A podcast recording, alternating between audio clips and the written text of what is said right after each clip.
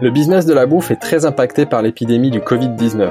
Les consommateurs sont confinés à la maison et les entreprises sont obligées d'arrêter ou de repenser leur activité. Ainsi, pour mieux comprendre cette réalité, nous nous sommes rapprochés des acteurs de la bouffe pour qu'ils partagent avec nous leur expérience de cette crise inédite. Confinement oblige, ces épisodes sont faits maison et enregistrés à distance.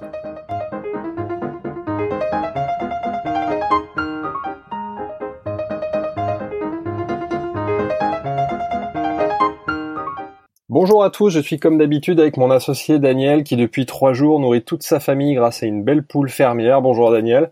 Ouais, c'est vrai Philibert, on s'éclate avec cette poule depuis trois jours. C'était un poulet rôti, euh, un riz au poulet et là on va faire une petite soupe. Bonjour Philibert. Et ça tombe bien justement parce qu'aujourd'hui on va on va parler de viande de qualité, plus globalement on va parler de bons produits et de bon sens. Euh, notre invité est un chef passionné et engagé.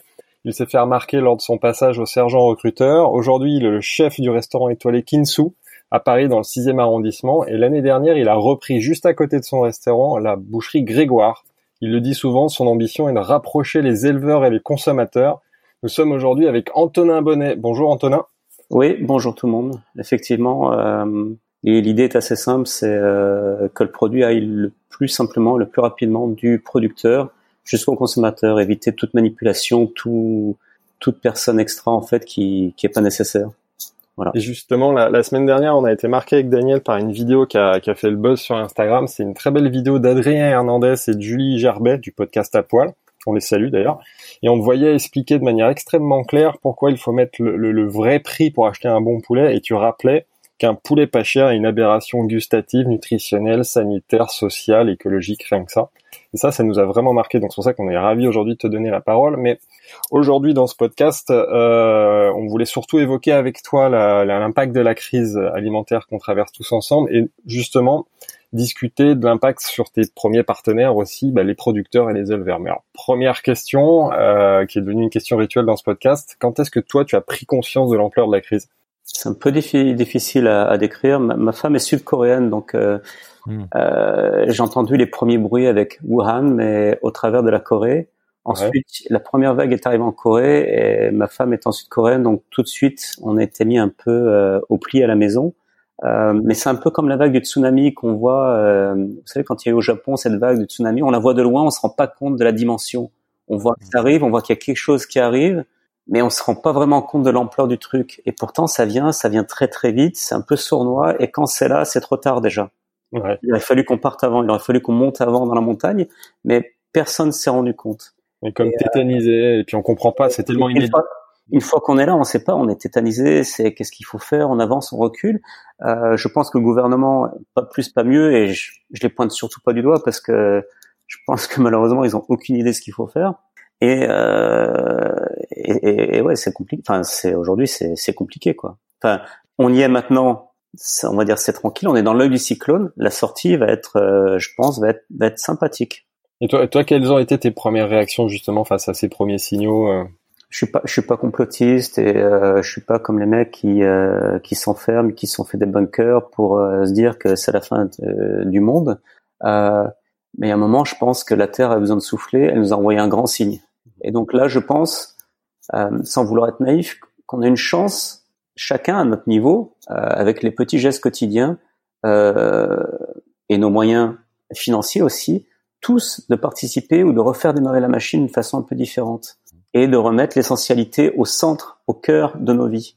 Euh, au lieu de dépenser peut-être régulièrement tous les six mois 1500 balles dans un portable, est-ce qu'il faudrait pas redépenser ces 1500 balles dans une alimentation plus saine, cohérente, euh, qui nous fasse plaisir? On n'est pas obligé de, on n'est pas obligé de manger des, des, du, du, persil, enfin des pissenlits par la racine. On n'est pas obligé de, de, se faire du mal euh, mhm.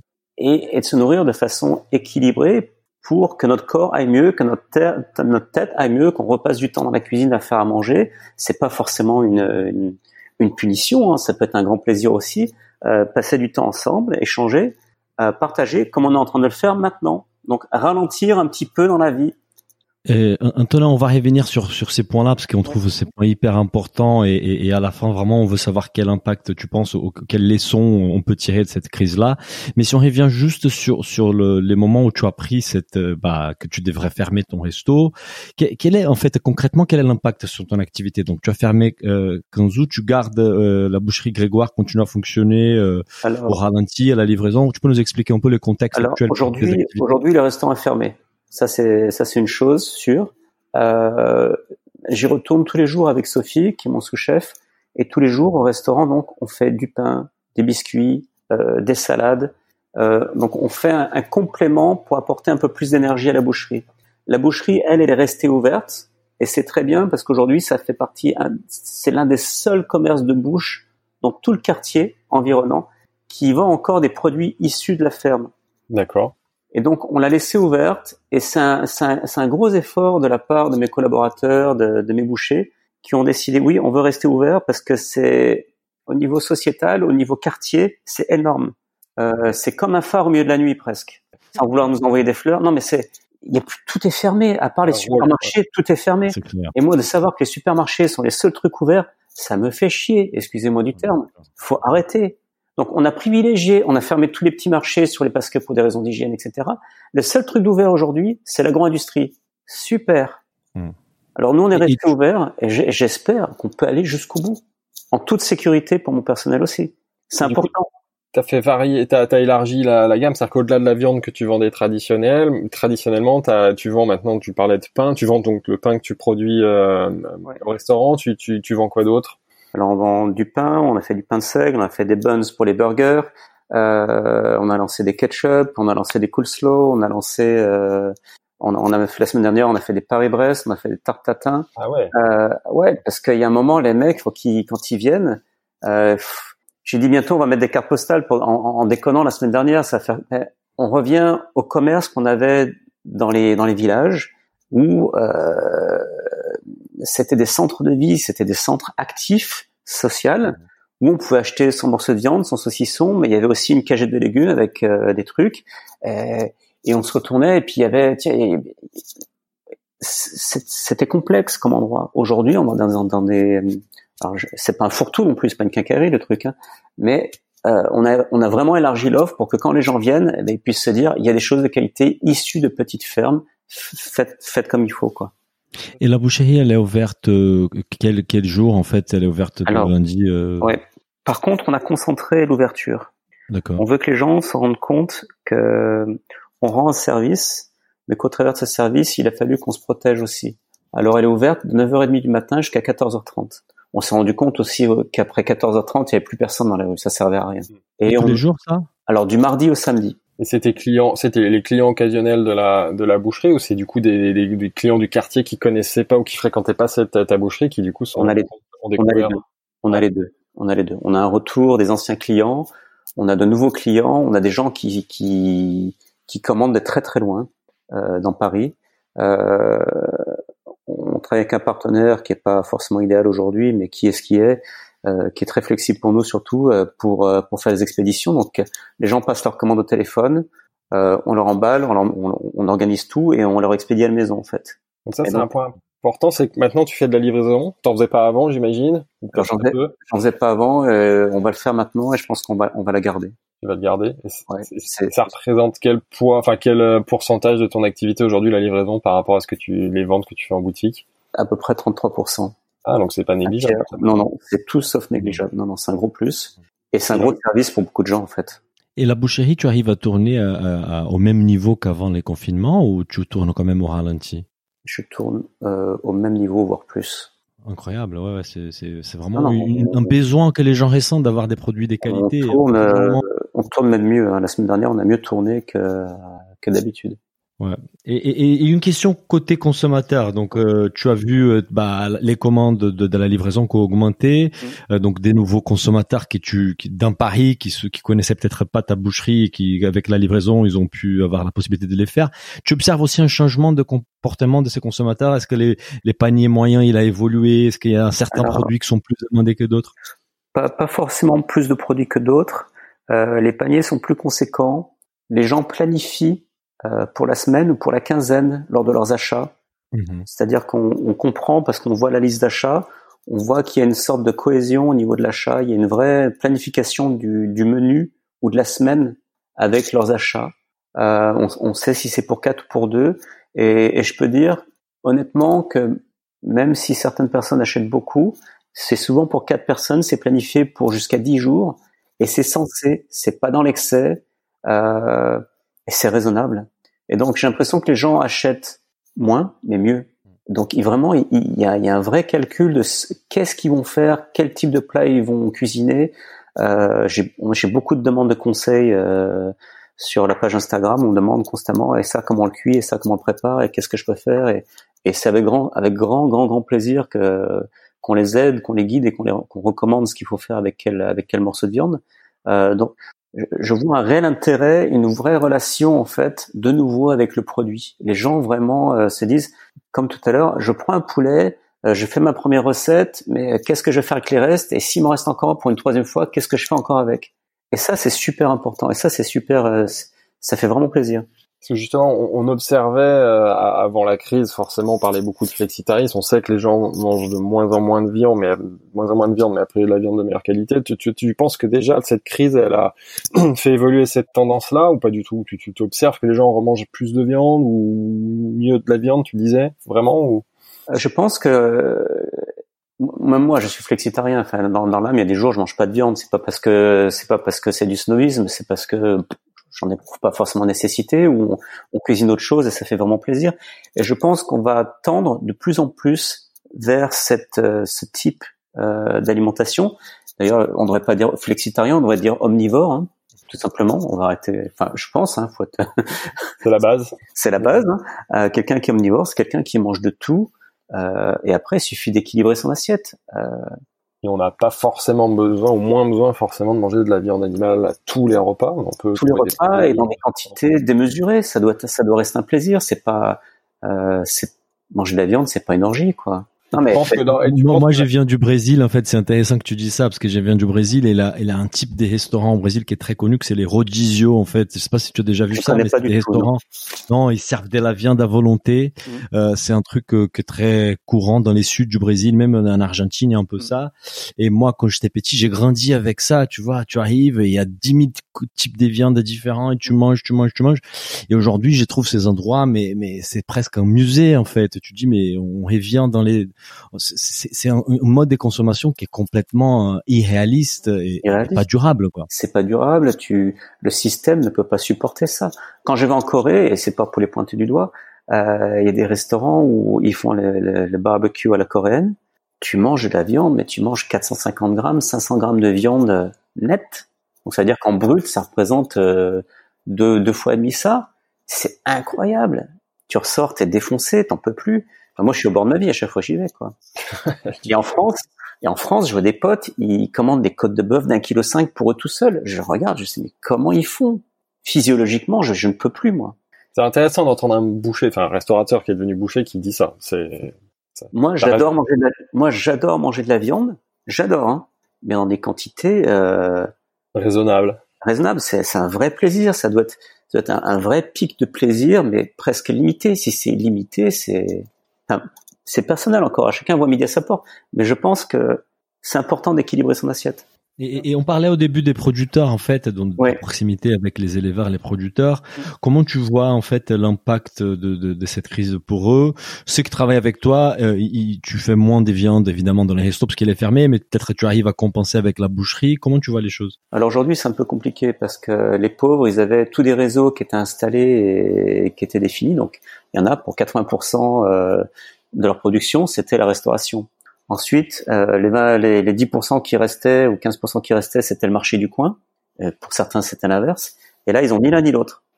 Et donc, il a fait, il faut, il y en a qui ont été très ingénieux, qui ont réussi à recréer des, des, des liens directs entre la campagne et la ville pour qu'ils puissent continuer à vendre. Mais c'est pas gagné. Aujourd'hui, ils sont un peu en apnée, quoi. Et on a beau, on a beau faire entrer de la viande, aujourd'hui, on a un débit qui est pas suffisant sur la boucherie pour absorber tout ce qu'on voudrait absorber, en fait. Tu t'inquiètes euh, pour les éleveurs avec qui tu travailles aujourd'hui? Oui, j'ai toujours été inquiet.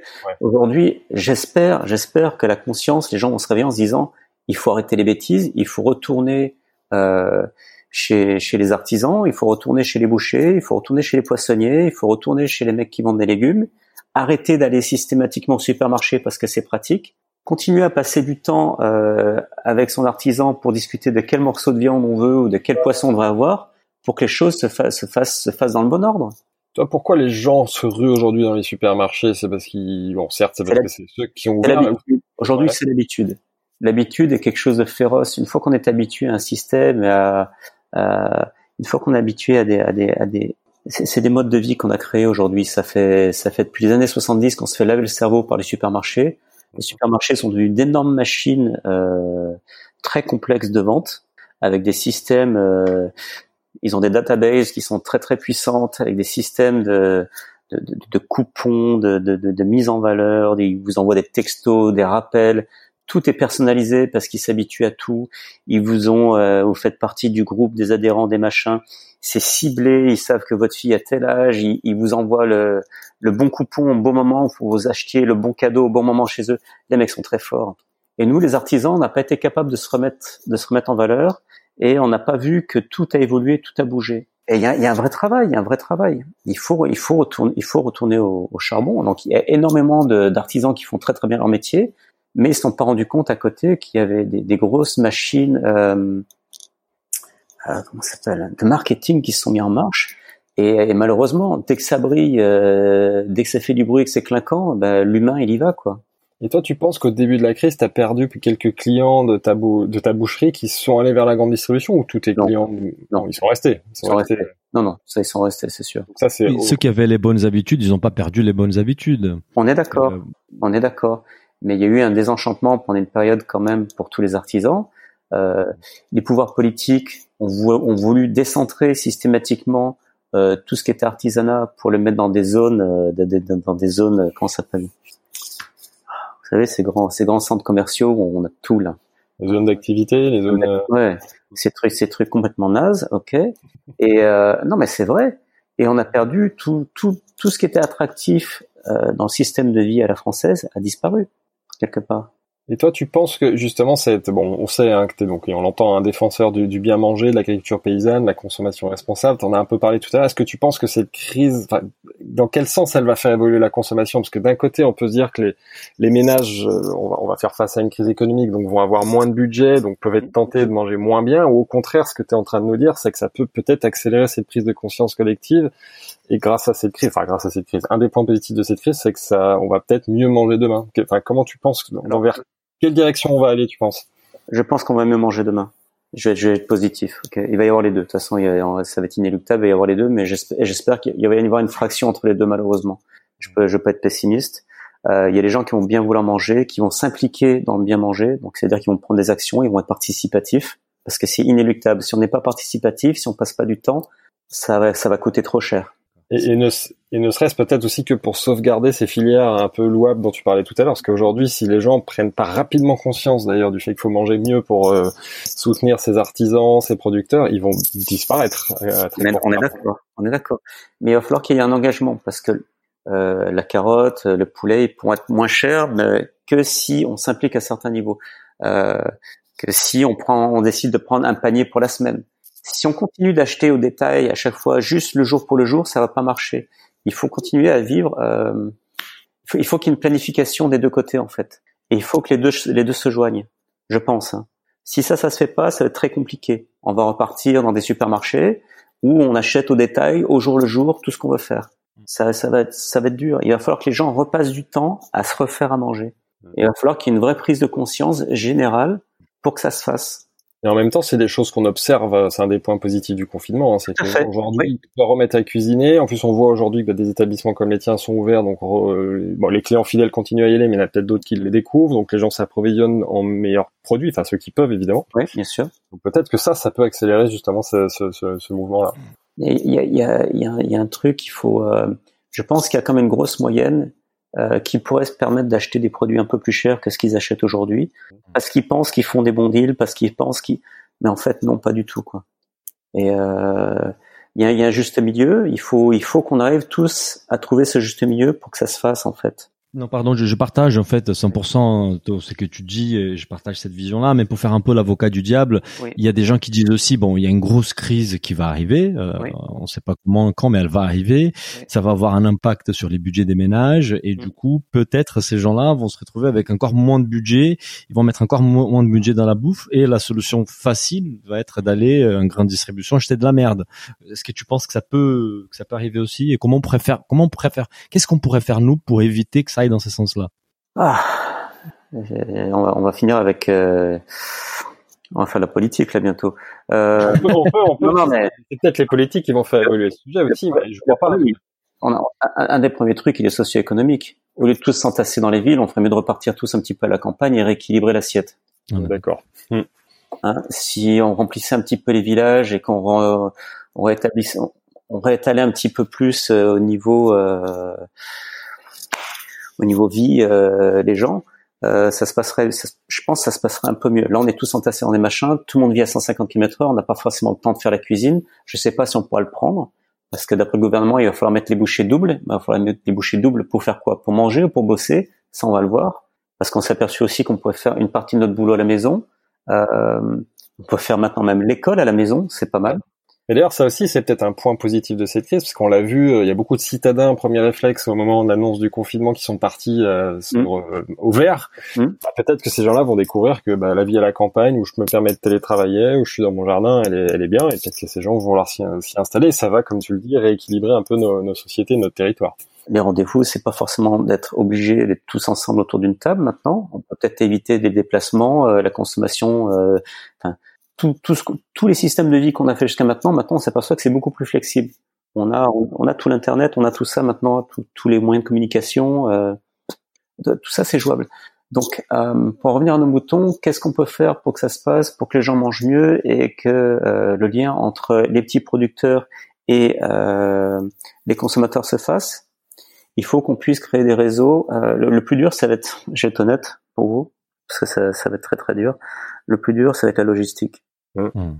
C'est aujourd'hui, c'est le plus dur. Et pour être honnête, si un producteur vient en Lozère, s'il peut, vendre son agneau dans les 100 km autour de chez lui, il a gagné. S'il est obligé de faire 800 km, c'est beaucoup plus compliqué. Et ça, tout le monde le sait. Et donc, il faut plus de 20 minutes pour expliquer tout ça, les mecs. Hein. mais vas-y, continue, continue, continue. en fait, je vais expliquer un truc quand on vivait en Lozère, on allait à on, allait à la Grand Combe, on allait au marché de la Grand Combe, et tous les samedis au marché de la Grand Combe, c'était super. Il y avait tous les papiers et les mamies qui descendaient des villages avoisinants et qui allaient vendre leur marché. C'était 20 minutes de bagnole. Ils posaient trois tréteaux, ils vendaient ce qu'ils avaient produit dans la semaine. Entre eux, ils s'échangeaient des cagettes, donc il n'y avait pas d'argent. On est d'accord, c'était du troc. Donc déjà, c'est une partie d'économie qui, qui, est super saine euh, bah, je te prends une douzaine de fromages, passe-moi un canard, euh, t'as un morceau de cochon, bah, je te file des graines, je te file, tiens, j'ai fait des plants de tomates, paf. Voilà, ça, ça il n'y pas d'argent. Après, il y avait les gens de la ville, les ouvriers qui achetaient, les gens entraient. Ils n'étaient pas forcément riches, mais ça va l'air de, ça va l'air de se faire quand même. Et en l'espace, le premier supermarché est arrivé, puis le deuxième, puis le troisième, et là maintenant, des marchés en fait à la Grand Coup, il n'y en a plus du tout. Il n'y a plus rien. Ça a disparu. Et c'est super dommage. On a perdu toute la richesse culturelle euh, de vie. Les gens se rencontraient, buvaient des cafés, euh, échangeaient, faisaient l'apéro et c'était c'était c'était chouettos quoi. Là, il n'y a plus rien, c'est mort. Et à ce moment, on peut pas rééquilibrer un petit peu et retourner. Alors, je parle pas de partir en arrière en disant oui avant c'était mieux, machin bidule. C'était pas forcément mieux, mais il y avait quand même des schémas qui fonctionnaient. On aurait pu peut-être les dépoussiérer et les faire plus cohérents. On n'a pas été capable, on a tous craché, on est tous partis au supermarché et on était feignants. Moi, je dis on était feignants. Moi, le premier. Hein. On s'est tous laissé faire. On l'a pas vu venir. J'espère que tout ça est pas irréversible. on, le voit, hein, il y a certaines personnes qui commencent à retourner euh, dans des plus petites villes, à la campagne. Donc certainement, ça va évoluer. Et peut-être que ce qu'on est en train de vivre aujourd'hui va en inspirer certains. Donc euh, même si ça va pas se faire du jour au lendemain, et on a des sujets à court terme à régler, mais ça peut aller dans le bon sens. Ça peut aller dans le bon sens. Même, moi, je suis en train de me gratter en me disant, mais combien de temps tu vas rester? C'est pas méchant, c'est une réalité aujourd'hui. Combien de temps je vais rester? Mmh. Quand tu dis tu vas rester, tu vas rester euh, à Paris, à Paris, à Paris, oui, en ville. Mm. Combien de temps je vais rester? Pourquoi faire?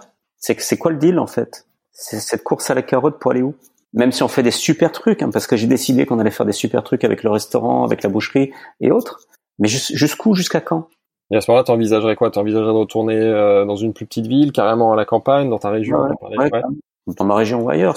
Aujourd'hui, j'ai pas de. Aujourd'hui, ce qu'il faut que les gens se rendent bien compte, ce qu'ils ont réussi à faire ici, ils peuvent le reproduire n'importe où ailleurs. Ça, c'est vachement important. Et donc, faut pas être coincé. Faut pas se dire qu'on peut pas faire les choses. Il faut pas se dire que c'est compliqué. Il faut, il faut juste, il faut juste vouloir faire sa vie, vouloir faire les choses. Et aujourd'hui, il faut, il faut, on mérite tous, on mérite tous euh, de vivre mieux. Et de vivre mieux, c'est de manger mieux aussi. Et donc, on a droit de choisir ces petits producteurs. On a droit de choisir la provenance euh, de, de sa nourriture, de savoir comment elle est élevée, d'où elle vient et ce qu'elle contient. D'où D'où le fait de, de, bien faire ses choix et de bien faire ses priorités. Et même si on a un petit portefeuille, euh, peut-être pas tous les jours, mais de façon régulière, je pense qu'on peut s'offrir le droit d'une nourriture saine et, et, et, vraie. Et ça, c'est super important. Euh, voilà. Et, euh, pour les gens aisés, ce sera plus facile. Pour les gens moins aisés, ça sera un peu plus compliqué. Mais je pense qu'aujourd'hui, l'humain euh, a toujours fait, fait preuve de ressources et de créativité dans les moments difficiles. Mhm. Et j'espère lui faire confiance pour qu'il puisse trouver cette créativité euh, au travers des moments difficiles qui sont à venir, malheureusement, et euh, pouvoir encore se faire plaisir à manger des produits sains dont il connaît l'origine. Mhm. Et, c'est ce que tu disais en fait. On, je parlais des, des, budgets, des ménages qui va peut-être diminuer, mais mais tu parlais du temps en fait. Il faut prendre le temps. Il faut il faut il faut travailler pour bien manger. Il faut cuisiner. et on, parlait d'une d'une alimentation omnivore, donc euh, peut-être manger un peu moins des viandes. Aujourd'hui, on peut des, ces budgets qu'on utilisait pour manger, pour acheter un kilo et demi des côtes des bœufs, bah on peut le mettre sur des légumes des qualités qui sont moins coûteux au kilo et avoir une, une alimentation qui est d'une énorme qualité. Euh, sans trop se ruiner. Donc je pense que, mais, mais ça passe par euh, travailler plus en cuisine et par prendre plus des soins de sa propre alimentation. On, on, on, va te laisser partir parce que on sait que tu as plein de choses à faire. On a une dernière question rituelle dans cette euh, édition spéciale qui est, on essaye aussi de comprendre qu'est-ce que nos invités ils font pendant les confinements. Tu nous as déjà répondu, tu bosses, ouais. tu es en cuisine, euh, tu, mm. tu, gères, je suppose, la boucherie. Ouais. Est-ce que tu arrives à avoir du temps à faire d'autres choses à la maison? Tu, tu passes comment ton, ton temps? Et est-ce que tu as des bons plans confinement pour nos auditeurs? euh, nous, on a été, euh, j'essaie assez radical. En fait, j'ai décidé depuis le début du confinement de super structurer mes journées. Et donc, euh, je me lève tôt, je me lève à 6 heures le matin. Et euh, premier truc que je fais, je prends 30 minutes pour lire. Après, je prends 5 minutes pour euh, rien faire, méditer, réfléchir. Et après, je commence le petit déjeuner pour la famille. Voilà. Et donc, euh, 7 heures, je commence le petit déj. À 8 heures, je pars pour la boucherie. Je fais la boucherie jusqu'à midi et demi, une heure. Après, je retourne à la maison pour manger ensemble. Et euh, l'après-midi, je, je vois avec les filles ce qu'il y a à faire, etc. Je passe la journée. On fait un peu de gym ensemble, 30 minutes. Ouais. Tranquille, pas un truc hardcore, mais un truc sympathique. Et euh, le soir, je fais à manger un vrai repas et j'essaie de faire un truc sympa et euh, toujours avec 3, 4, 5, 6 assiettes sur la table avec beaucoup de légumes, un petit peu de viande équilibrée, des légumineuses, etc. pour que ce soit tous les jours un moment de, de fête et de convivialité que euh, et on essaye toujours de cuisiner quelque chose de différent. C'est très important parce que c'est pas parce qu'on est à la maison qu'on doit se laisser tomber, qu'on doit se laisser euh, qu'on doit se laisser faire. Quoi. La vie continue, c'est comme ça. On peut pas sortir. Mes filles sont pas sorties depuis un mois de la maison hein, physiquement. Mmh. Donc elles font l'effort jusqu'au bout. Euh, c'est très dur psychologiquement et donc euh, il faut il faut faire des trucs, il faut s'occuper, il faut se structurer pour euh, pour qu'on puisse se regarder comme il faut dans la glace le matin parce que sinon ça va être ça va être compliqué quoi. C'est un très bon point. Voilà. Euh, Antonin, merci beaucoup pour ton temps. C'était un vrai plaisir de t'entendre.